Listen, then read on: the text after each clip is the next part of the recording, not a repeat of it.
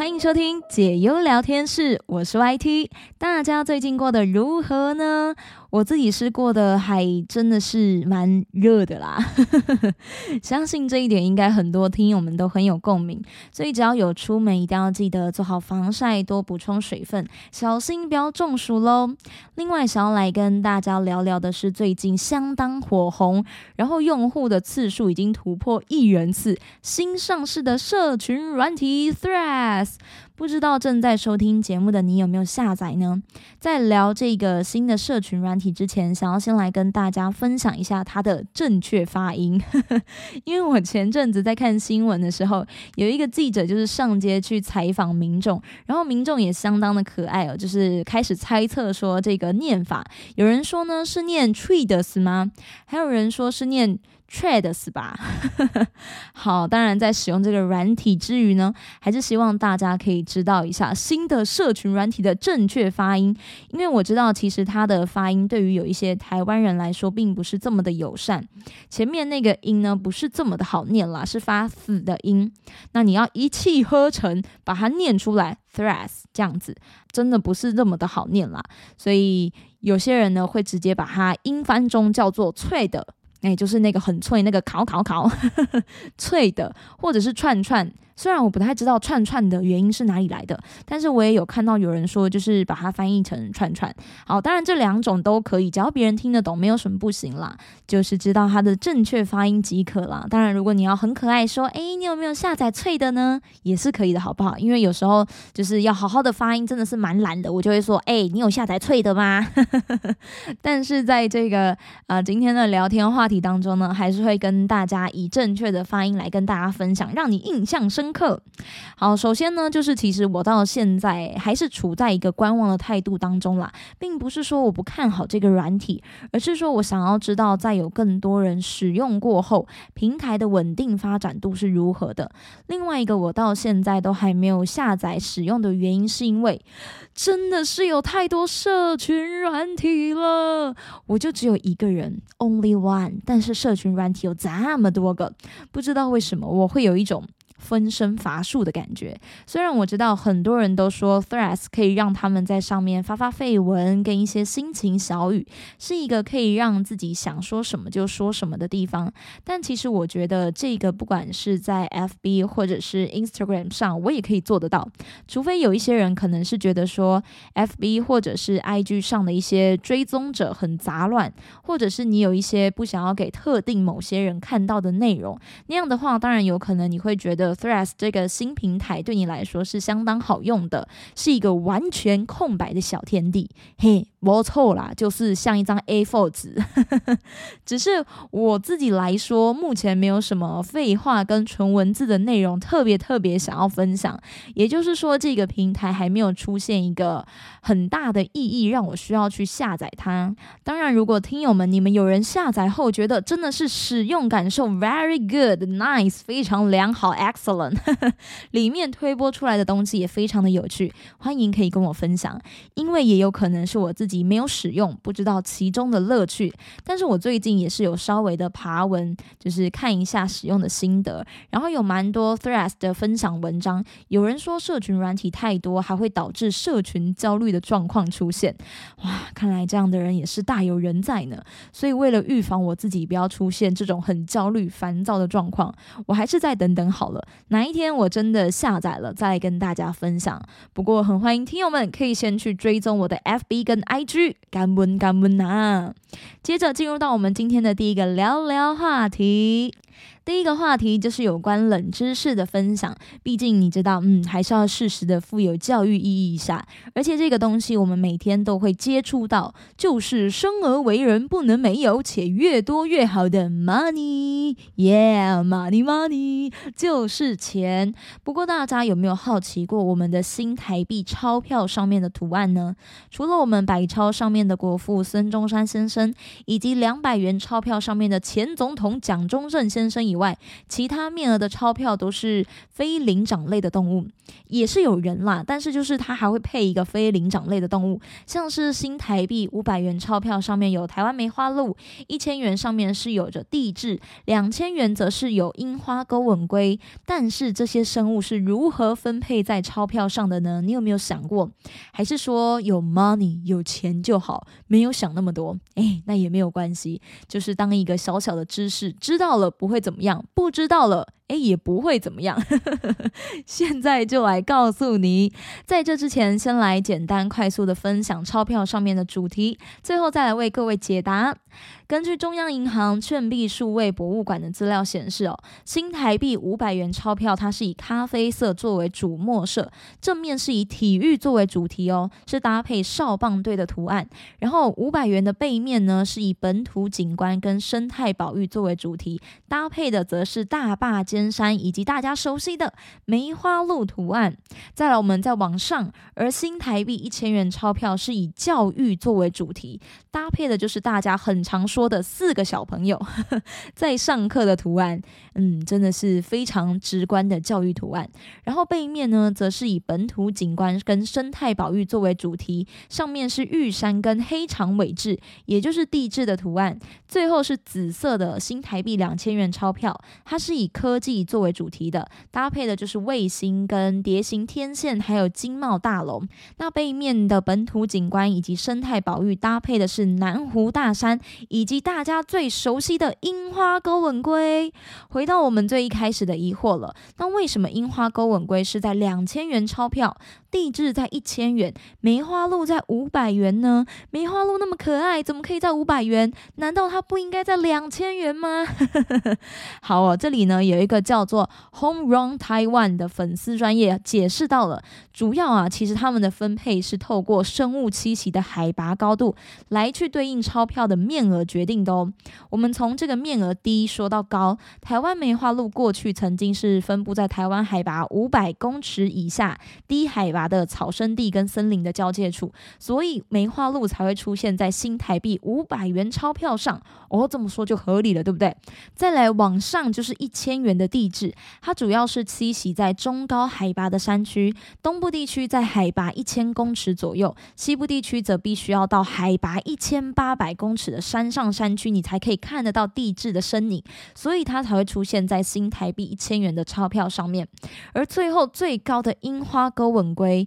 经由富裕栖息在雪霸国家公园的高山溪流中，哇！听到高山，当然就会知道它的海拔高度肯定是里面最高的。生存条件是必须要在海拔两千公尺处，水温最高不能够超过十七度，然后冬天还必须要在十度左右的低温。另外，溪水是不能够受到污染，水源还要充足，才能够符合台湾樱花钩吻龟的生存条件。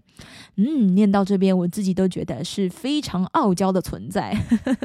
也因为如此，樱花钩吻龟它才会出现在新台币两千元的钞票上。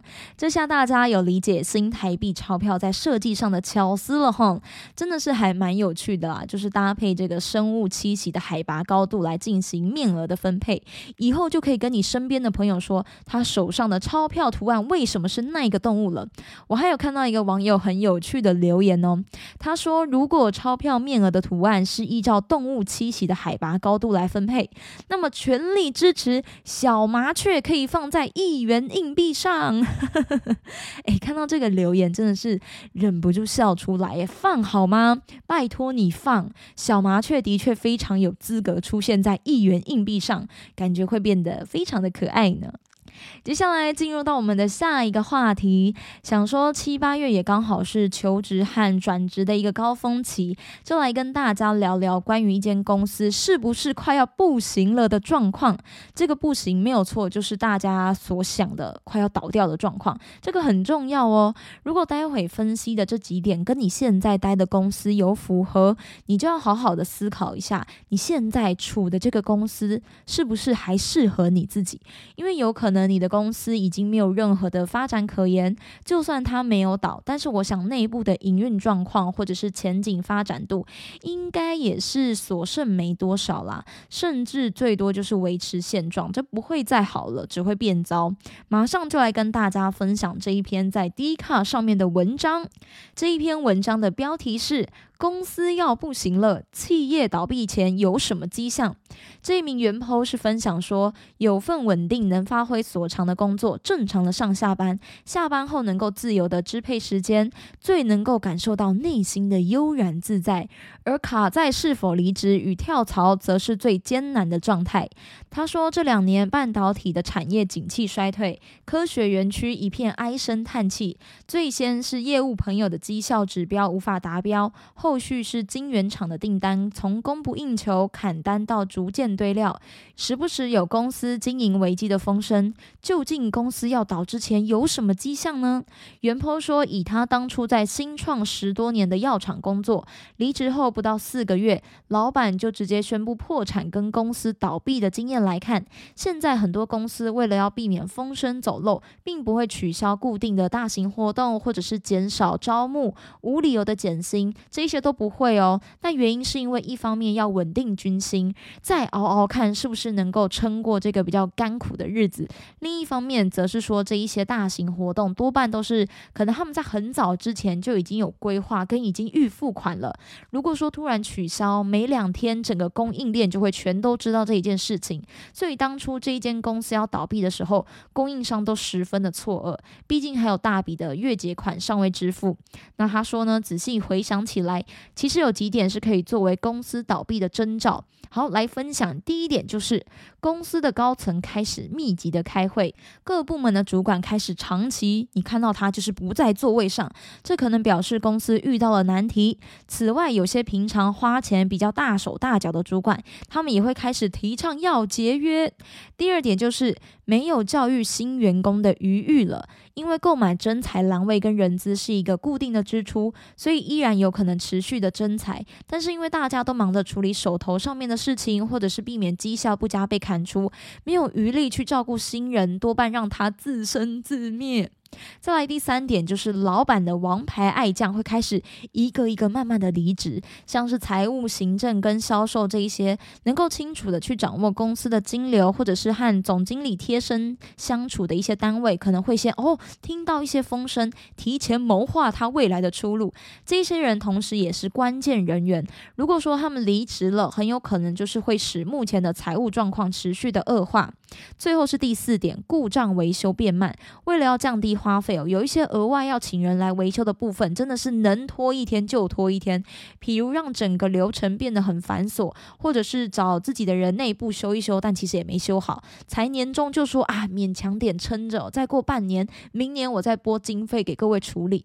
好，以上这四点分析，当然这些只是征兆，不代表说公司一定撑不下去，因为一笔及时雨的大订单是足以让小公司再拼命几个月，甚至有一些公司会因为创立和投资的早，即使本业已经亏损了，但是它背后有强大的势力跟大笔的土地出租，依旧是屹立不摇。但是你要知道，如果说我们自己在一间公司里面是陷入一个反复挣扎是否离职的纠结情绪当中，不仅你个人是会很容易情绪低落，甚至可能是会出现绩效表现不如预期，导致你被裁撤。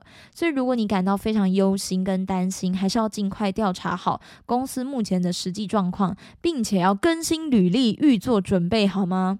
毕竟公司面临这个倒闭的状况，很多时候不是单一原因造成的啦，是很多一些小小的事情，然后慢慢的累积变大，然后继续累积累积上去的。但是景气的冲击它是非常全面性的，等真的大家都发现产业出现大问题的时候，即使是再健壮的公司，也可能会人事冻结，不再招募非必须的岗位职这个呢，就是卡友的一些分析跟分享。虽然不是说非常仔细的去把每一个条件都分析出来，但是我觉得这一位卡友已经把一个公司已经真的是快要不行的大面向状况给列出来。纵观这几大面向，真的是只要包含的其中三个，你就会很明显的感受到一个公司整体氛围已经变得很不一样了，会感觉一间公司。好像都没有在前进，就是一直停留在那个地方，然后每况愈下。如果你对自己的公司出现了像这种不太看好的态度，你可以不妨用这一位卡友的分享去分析一下自己公司目前可能会有的情况。希望大家都能够在自己的事业上平步青云啦！欢迎来到我们节目的经典话题解忧时间。今天会分享两位听友的投稿。第一位听友的投稿内容是比较偏向心情故事的分享，然后他一次投稿了两篇。好，第一篇的主题是叫做“友谊的巨变”。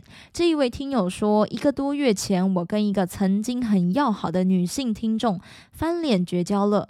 这一件事情要从某一天的晚上开始说起。对方要睡觉之前，我跟他的玩偶熊打招呼，弄一下他的玩偶，他就讲话冲动了些。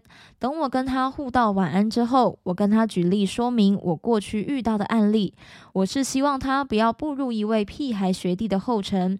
结果他说我伤害他的人格，后来他说要跟我绝交，让我非常生气。我极力想要挽救我和他的结拜兄妹情，但却没有办法。后来我们就互相拉黑了彼此，不再联络。我承认我自己说话比较直接，但我是为为他好，他却听不进去。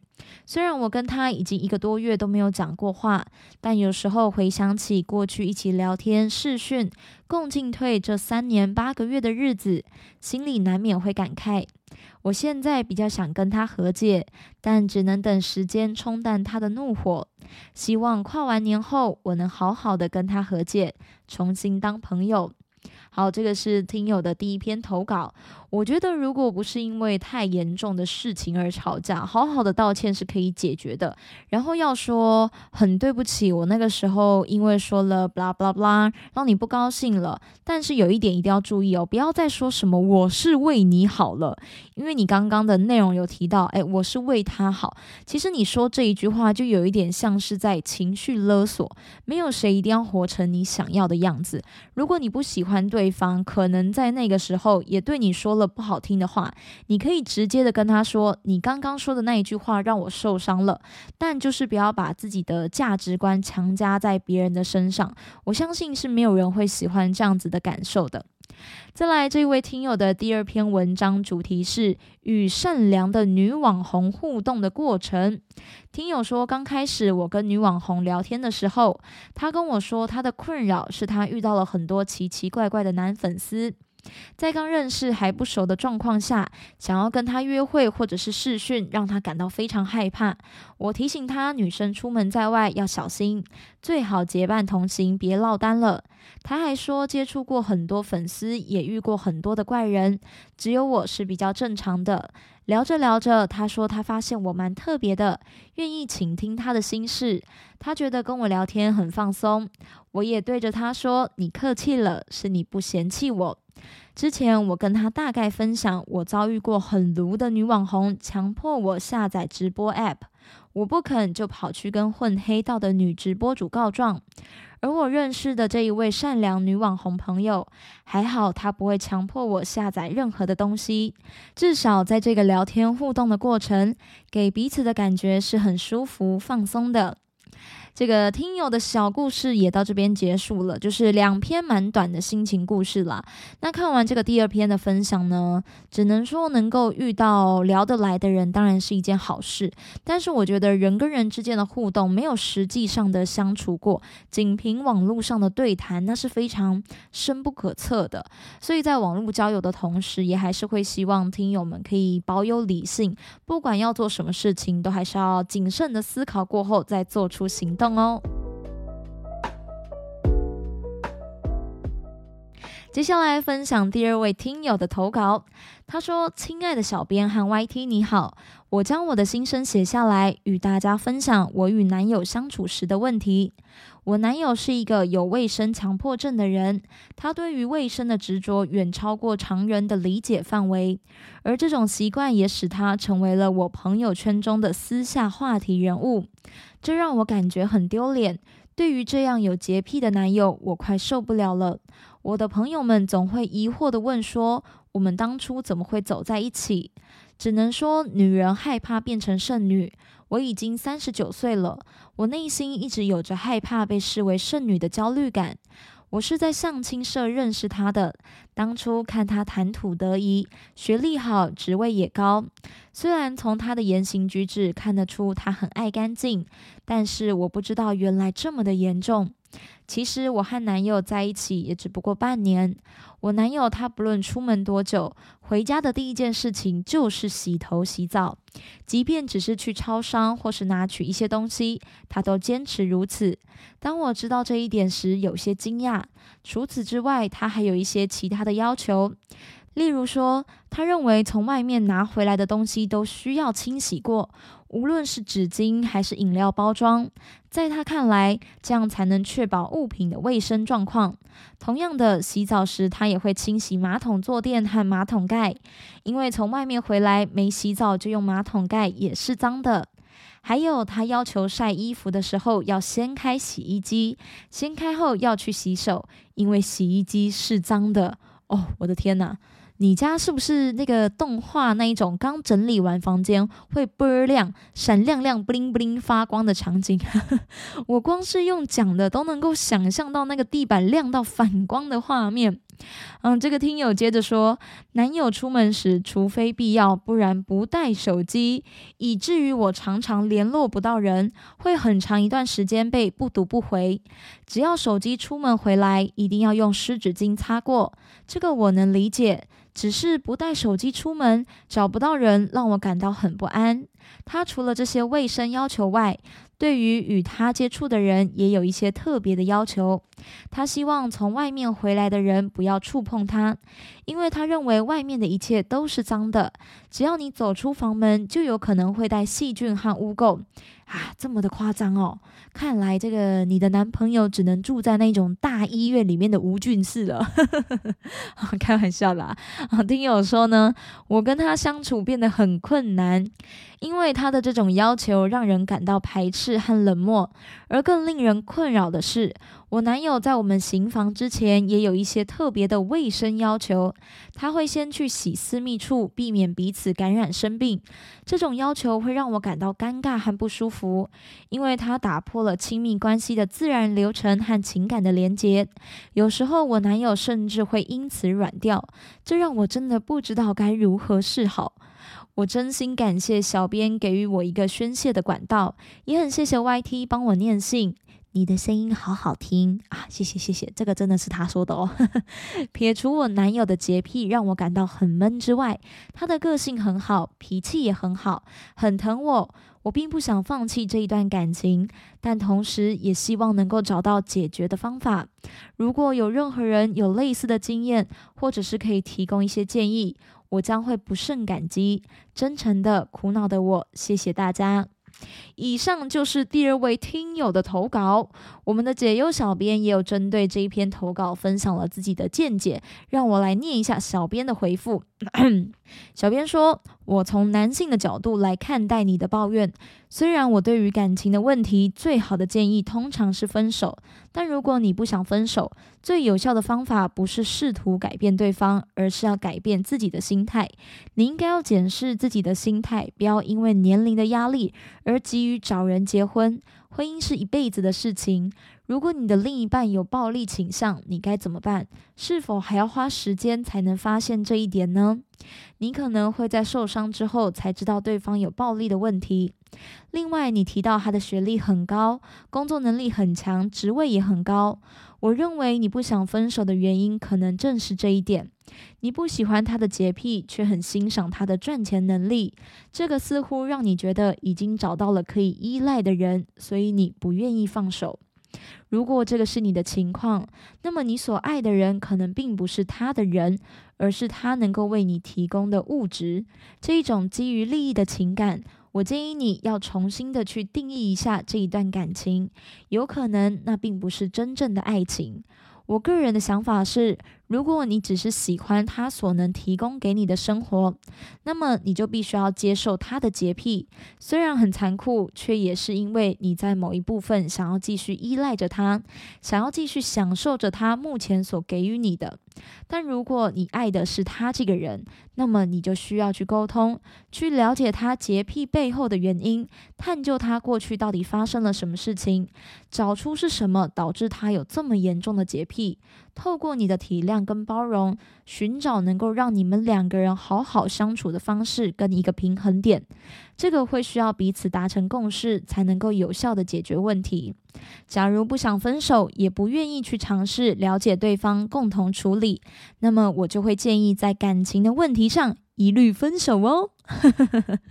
来自解忧小编的回复就到这里。好啦，其实解忧小编最后一句没有这么俏皮啦，还算是蛮震惊的。但是我想说，也不用太过严肃，所以说，诶，一律建议分手哦。所以念的比较轻松一点。而 YT 对于这一篇投稿的看法，首先就是有一个未教的部分，一定要在这边呼吁大家。听友在投稿的内容有提到，男友在行房前都会去清洗。一下自己的私密处，可能对你来说，在彼此诶打得火热的时候，或者是情绪高涨的时候，那个旗子都举起来了，突然离开现场，会让你觉得像是被泼了一身冷水。但是这个行为是非常好的卫生习惯。就是他离席，然后去把自己洗干净。其他比较浮夸一点的习惯，我们就先不讨论。但就这一点来说，除非你们是刚洗好澡就要马上进行，不然清洗私处是非常重要的。而且不只是他，你也应该要这么做。这也是你在保护你自己。尤其女性的私密处是比较敏感脆弱的，真的就是不怕没感觉，只怕他不洗，好不好？所以你应该也不希望有一个发炎的妹妹，对吧？再来，我觉得两个人的。的生活习惯真的是落差太大了，连我是一位爱干净的人都觉得你男友真的是做到无微不至，是会让我窒息的那一种感觉。更何况你就不是这样子的人，然后你们还长时间的相处，如果你真的爱他，想要继续跟这个人在一起，那你就要好好的去探究一下这其中的原因到底是为什么？Why？因为有可能。我是说，有可能啦，对方是生病了，有一些心理因素的问题，它是会影响，是会让一个人产生非常人的行为举止。我不知道这个部分你有没有想过，所以这方面你是必须要去了解的。但如果检查出来，他就真的只是很单纯的我很爱干净，你们就会需要去讨论彼此是可以为了对方退让到哪一步，而且这一步是你们双方都要认同的哦，不是那一种口是心非答应了结。果心里其实还在默默不爽的那一种。既然你说你不想要放弃这一段感情，那么接下来就请你好好的做点什么。因为如果你一直只将这一份不满放在你的心里，但是你却不处理，这样只会消磨你对他的爱情，消磨到最后，连你自己都会怀疑说：“诶。我这一份爱到底是不是真的？我真的爱这个人吗？最后，如果生活习惯依旧是无法磨合，已经间接影响到感情的发展，你完全没有办法看到你们两人共同未来的蓝图，因为已经没有办法手牵手好好的走下去了。到了这个地步的话，最佳的建议或许真的就是你们不适合。当然，我们不会帮你做任何的决定。但一定是给出最诚挚的想法，选择依旧是在于你，也希望你能够早日处理好你们之间的难题。不论结果如何，都别忘了还有解忧在这里陪着你。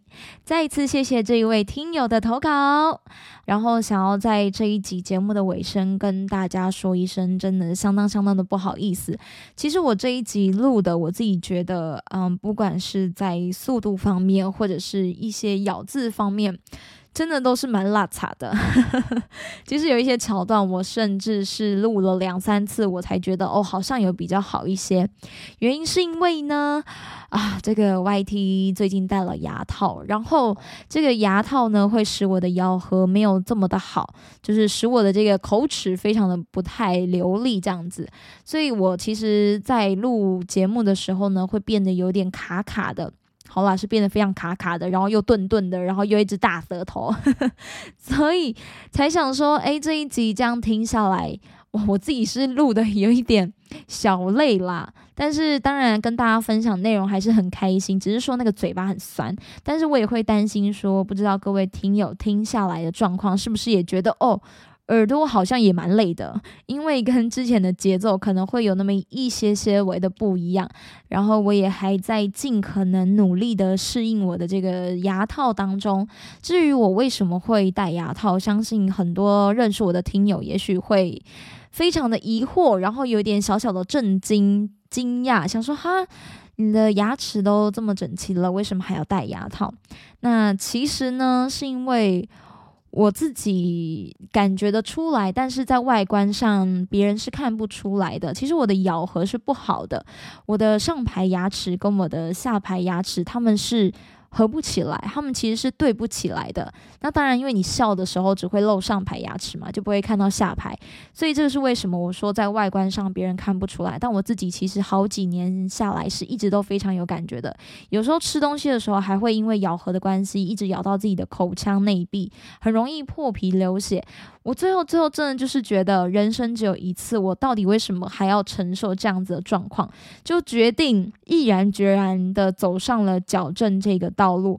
所以才带了矫正器，然后也再次跟大家分享，然后也说声不好意思，可能在录音的时候呢，不管是一些语速或者是嗯咬字上面会有一些不太清楚、不太流畅的地方，也希望大家可以多多的包涵跟体谅。下一次我会尽可能的让状态回到最佳的位置。那当然也要在这边谢谢大家一路以来的陪伴，录到了十六集，我觉得每一集对我来说都是非常非常珍贵的，他们就很像是宝物一样，然后你们就是跟着我一起守护这个宝物，然后我们一起共同在这个小天地认识彼此，分享彼此的一些心情故事，也希望我们可以继续保持下去，真的是非常非常的谢谢大家。然后最后呢，当然 slogan 还是要说一下的啦，不论是任何的。疑难杂症或者是心情故事，等欢迎大家来投稿。这里是解忧聊天室，一起来聊聊不必压抑你的心事。也祝福收听节目的你们，日日是好日。我们下期再见喽，拜拜。